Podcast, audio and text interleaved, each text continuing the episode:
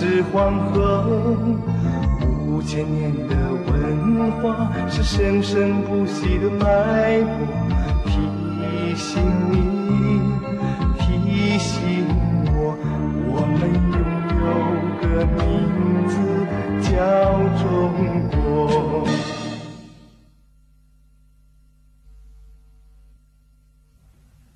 一九三一年九月十八日，日本关东军精心策划的一个阴谋，正在悄悄的进行。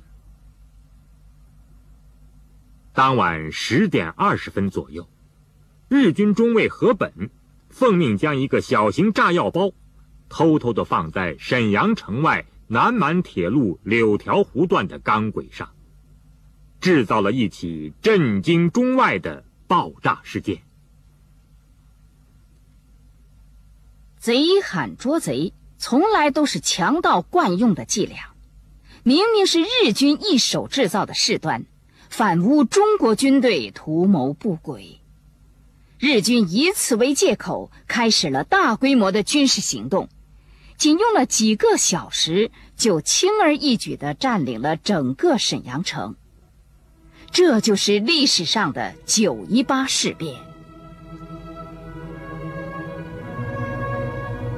中国人民永远不会忘记日本军国主义大规模侵略中国的行动，就是从这一天开始的。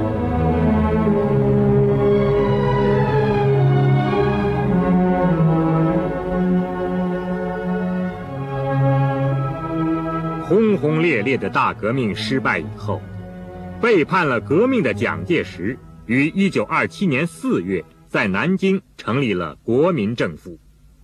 蒋介石集党政军大权于一身，为了巩固自己的独裁统治，他一面拉拢各种反动势力，竭力扩充自己的实力，一面以裁军为名排除异己，对冯玉祥、阎锡山。和李宗仁、白崇禧等展开征战。从1927年到1930年，国民党之间较大的混战就有六七次之多，战祸遍及大半个中国，给人民带来深重的灾难。仅中原大战就死亡三十万人之多。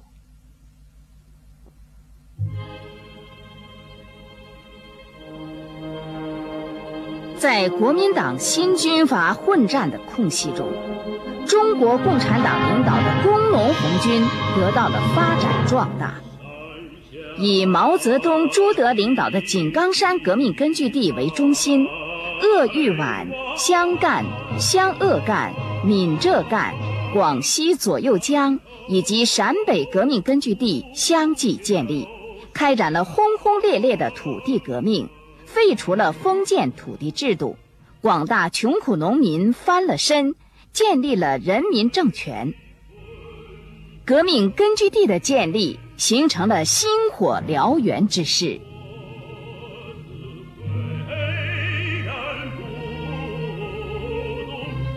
红军的发展，革命根据地的壮大，使南京国民党政府惊恐不安。蒋介石急忙调集军队，从1930年开始，对中央革命根据地连续发动了四次围剿。在毛泽东、周恩来、朱德的领导下，工农红军采取灵活机动的战略战术，使蒋介石的几十万军队节节败退。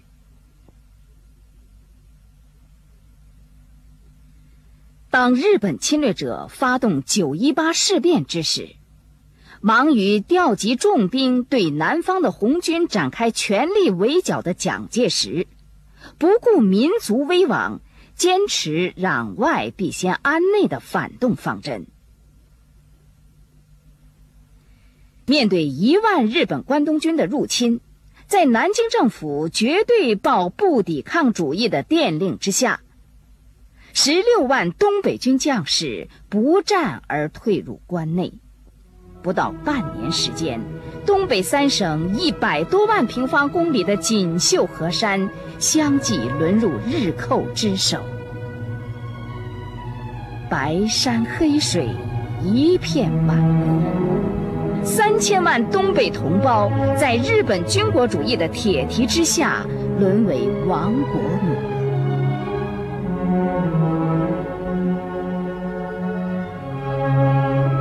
东北三省的轻而易得，使日本帝国主义侵华野心恶性膨胀。一九三二年一月二十八日深夜，日军突然进攻上海，再次挑起战端。此时，正在医院养病的十九路军总指挥蒋光鼐被闸北方向的枪声惊醒。当他与十九路军军长蔡廷锴。上海警备司令部司令戴己在龙华相见的时候，三位将军的手紧紧地握在一起。一小时以后，三人对全国通电：光鼐等分属军人，为之正当防卫、汉中守土是其天职，尺地寸草不能放弃，为救国保种抵抗。虽牺牲至一卒一弹，绝不退缩。这样呢，他们在二十三号的时候就搞了一个高级军官的会议。在会议上呢，我父亲呢本来还发着烧呢，从医院还是赶到那会场。虽然迟到了，那他还讲他最后一个发言嘛，呃，就做了一些动员。他还引用了那个李广射石墨雨的那个呃典故。就是说，精诚所至，金石为开，对吧？就是号召大家呢，这个啊，一定要同心同德，这个来抗击日本的侵略。这样呢，到后来一二八打起来的时候，那就是因为他们战前已经做了动员了，大家也比较明确了，对吧？这支部队本来素质也比较好，这样呢，最早还是那个下边先打起来的。打起来以后，我父亲当时还在医院躺着呢，本来在养病呢。我听着枪响，他马上就这个找了戴阶，找了蔡廷锴一起到龙华司令部去坐镇指挥啊。于是，十九路军将士在蒋光鼐、蔡廷锴的指挥下，与张治中将军指挥的第五军协同作战，同仇敌忾，血战月余，打退多次进攻，迫使日军四次更换主帅。当时全靠什么呢？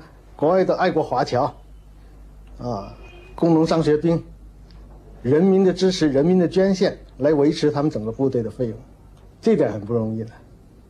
当时共产党在地下也做了很多工作了，这个发动大家怎么样来这个呃支持这个战斗。一二八抗战不仅打破了日军不可战胜的神话，也极大的增强了中国人民的抗日信心。上海人民掀起了轰轰烈烈的支援和配合抗日军作战的高潮。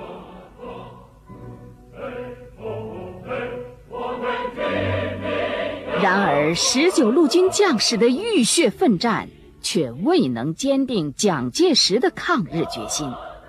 国民党政府拒绝派军支援和接济军火，最终十九路军弹尽援绝，被迫撤退。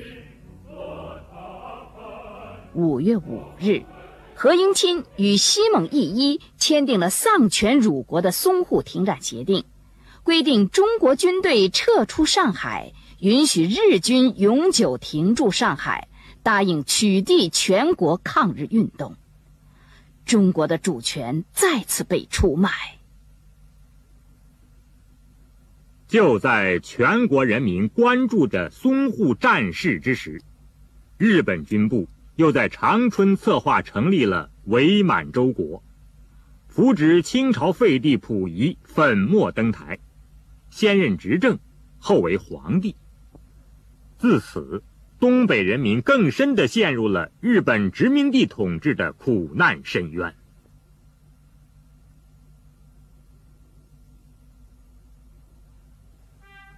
然而。崇尚国家兴亡、匹夫有责的中国人民不甘心坐以待毙。中华民族到了最危险的时刻，每个人被迫着发出最后的吼声。一首《义勇军进行曲》道出了中国民众的心声。自那时起，在中华大地上，抗日救亡的呼声不绝于耳，武装抗日的壮举此起彼伏。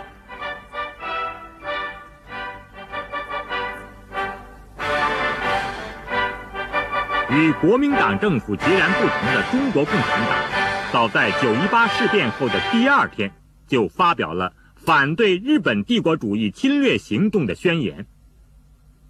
九月二十二日，中共中央发表决议，提出组织群众的反帝运动，组织东北游击战争，直接给日本帝国主义以严重打击的号召。一九三二年四月，中央工农民主政府又发出了对日宣战通电和关于动员对日宣传的训令，并且先后派出优秀党员杨靖宇、赵尚志、周保中、赵一曼等人前往东北，领导抗日武装斗争。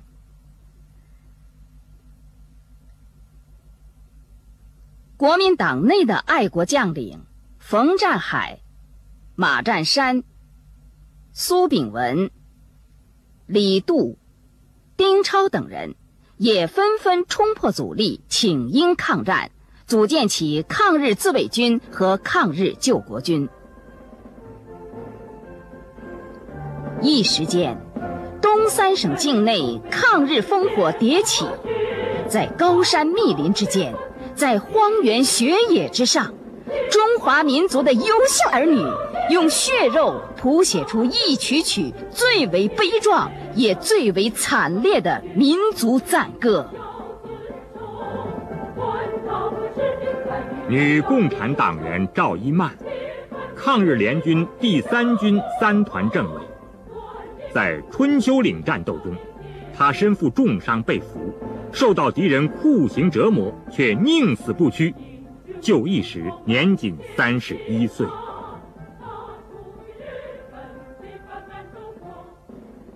抗日联军第五军妇女团的八位女战士，在波涛滚滚的乌斯浑河渡口与敌人遭遇，子弹打完之后，他们义无反顾地投江自尽，为国壮烈捐躯。杨靖宇。抗日联军第一路军总司令，当他在战斗中壮烈牺牲以后，日寇残忍地割下他的头颅，剖开了他的尸体。在这位著名抗日英雄的胃里，敌人所看到的只是少许的树皮、草根和棉絮。一九三三年元旦，日军炮轰临榆县城。三号占领山海关。二月二十五号进攻热河，由于国民党政府自动放弃热河，日军不费一枪一弹占领了河北省会承德，然后继续向长城各口进攻。忍无可忍的中国驻长城一线守军和长城内外义勇军自动揭开了长城抗战的序幕。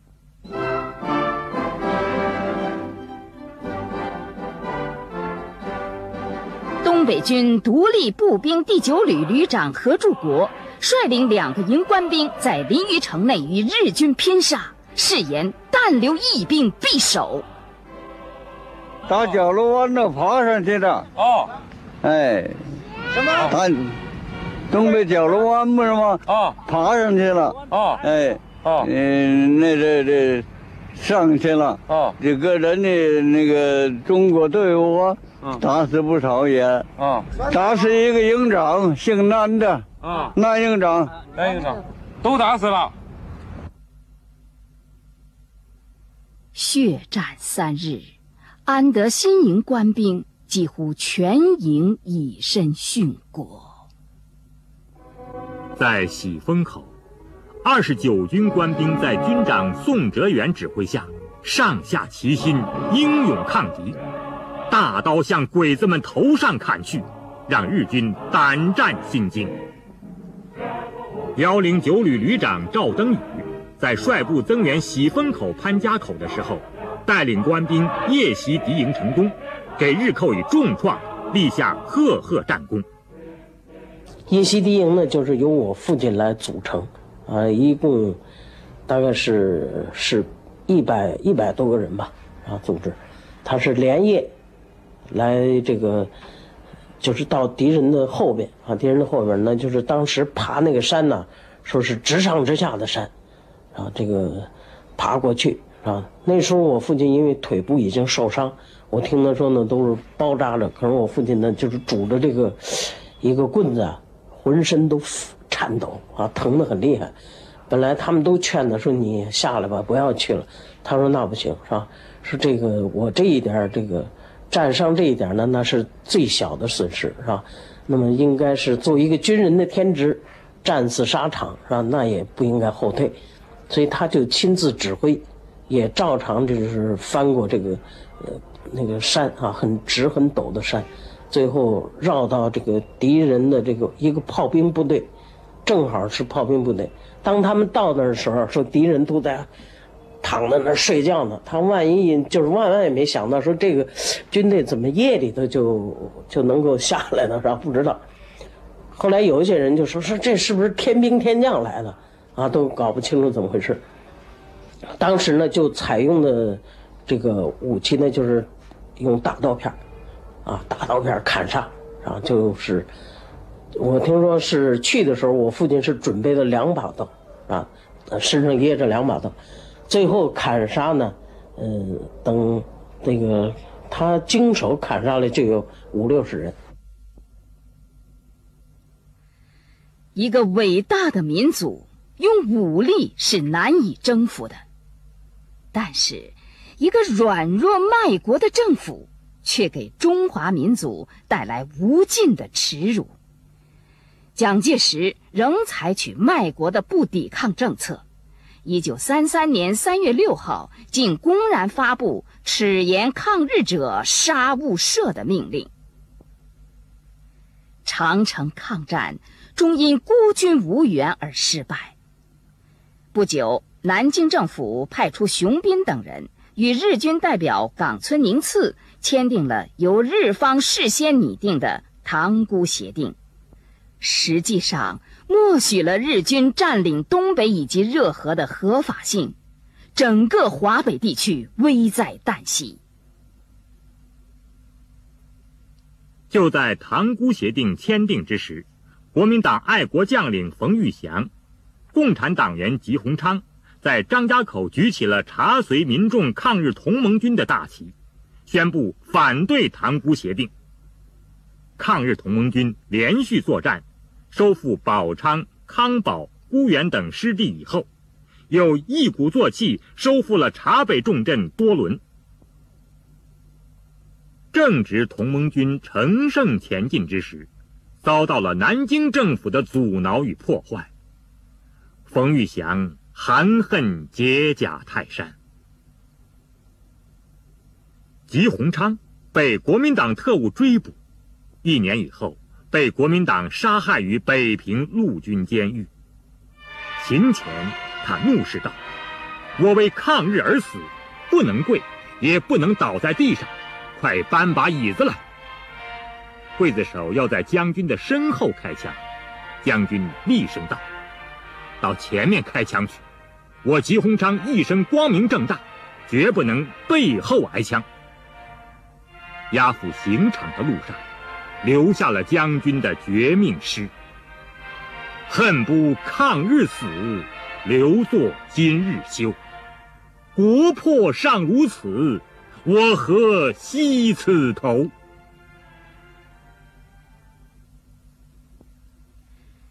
一九三三年十一月，曾在上海坚持抗战的国民党爱国将领蒋光鼐、蔡廷锴。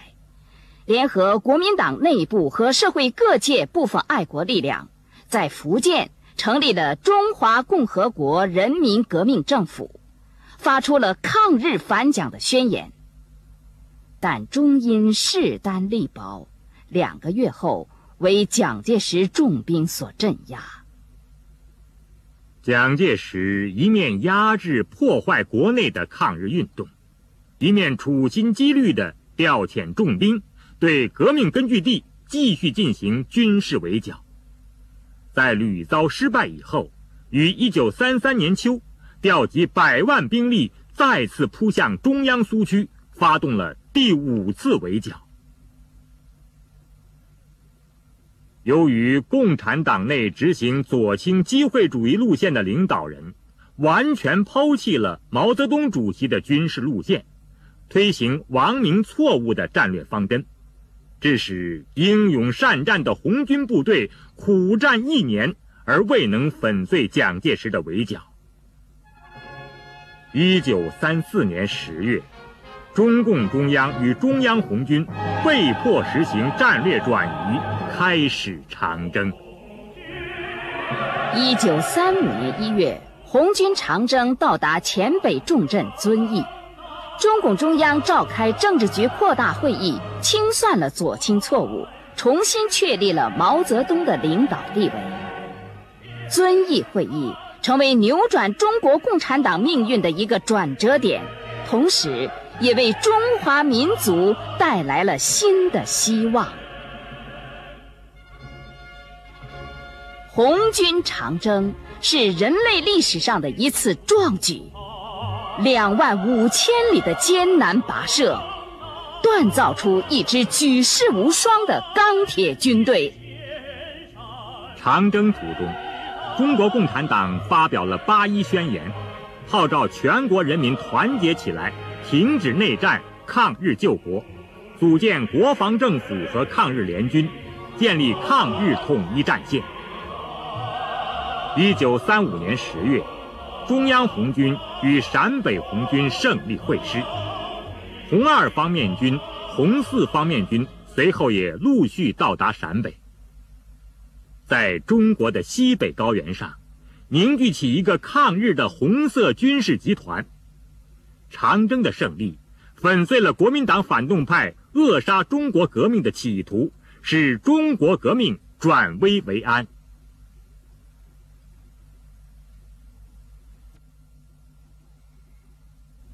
还在红军长征途中，日本帝国主义再次出兵南侵，威胁平津。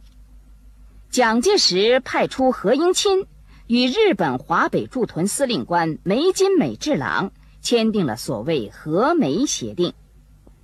进而，察哈尔省政府代表秦德纯与日军代表土肥原贤二又签订了秦土协定。至此。河北、察哈尔两省的大部分主权被丧失。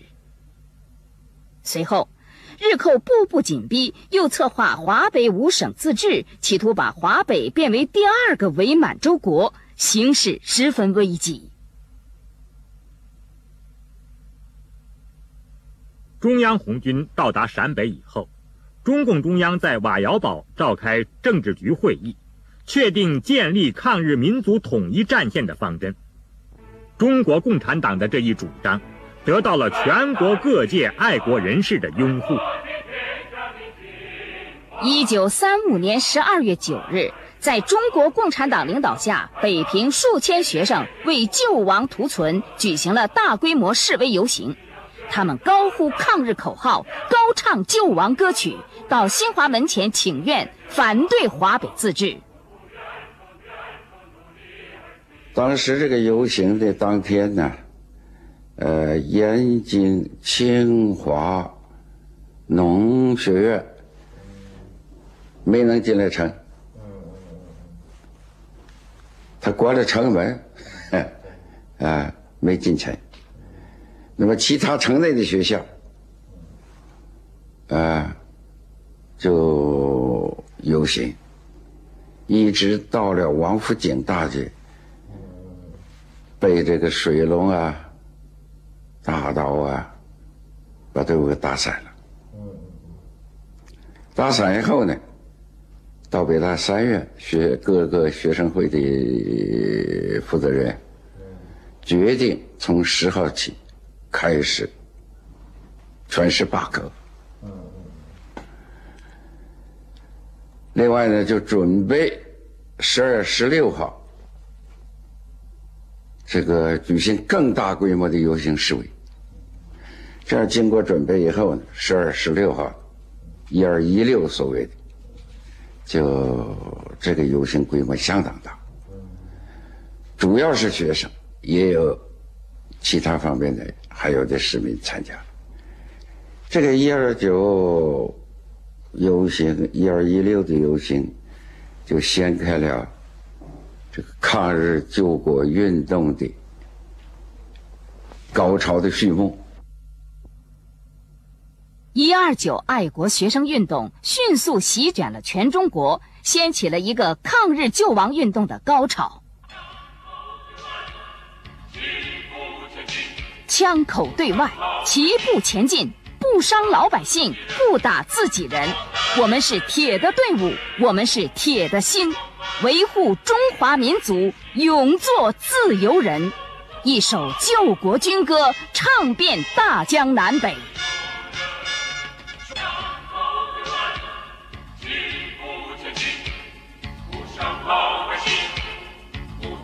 一九三六年五月，全国各界救国联合会在上海成立。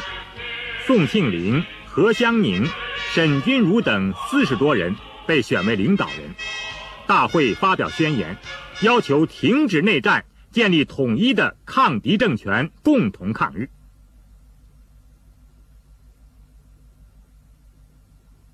然而，国民党政府竟以危害民国的罪名。将救国会领导人沈钧儒等七人非法逮捕入狱，制造了令亲者痛、仇者快的七君子事件。为营救七君子，宋庆龄等十二人发起救国入狱运动。他们带着行李从上海来到苏州。宋庆龄对江苏高等法院院长说：“如果沈先生七位有罪，那么……”也应该把我们羁押起来，我们是来自请入狱的。国民党政府被迫释放了七君子。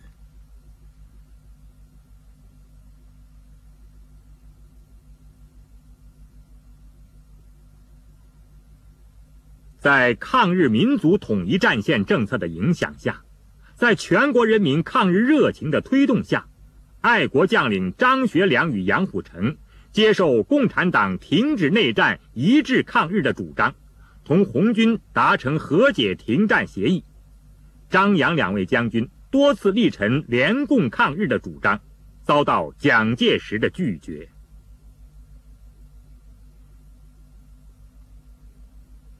一九三六年十二月十二日，张学良、杨虎城将军出于国家民族之大义，毅然发动兵谏。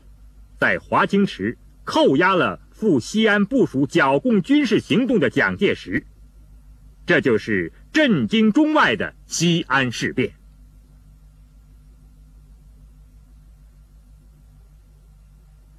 西安事变发生后，国民党内部亲日派何应钦等企图讨伐张杨，乘机把蒋置于死地，夺取统治地位。在这种复杂的形势下，中国共产党从全民族的利益出发，提出了和平解决西安事变的主张。周恩来、秦邦宪、叶剑英等人赴西安参加谈判。经过多方面的努力，蒋介石被迫接受了停止内战、联共抗日的主张。西安事变的和平解决。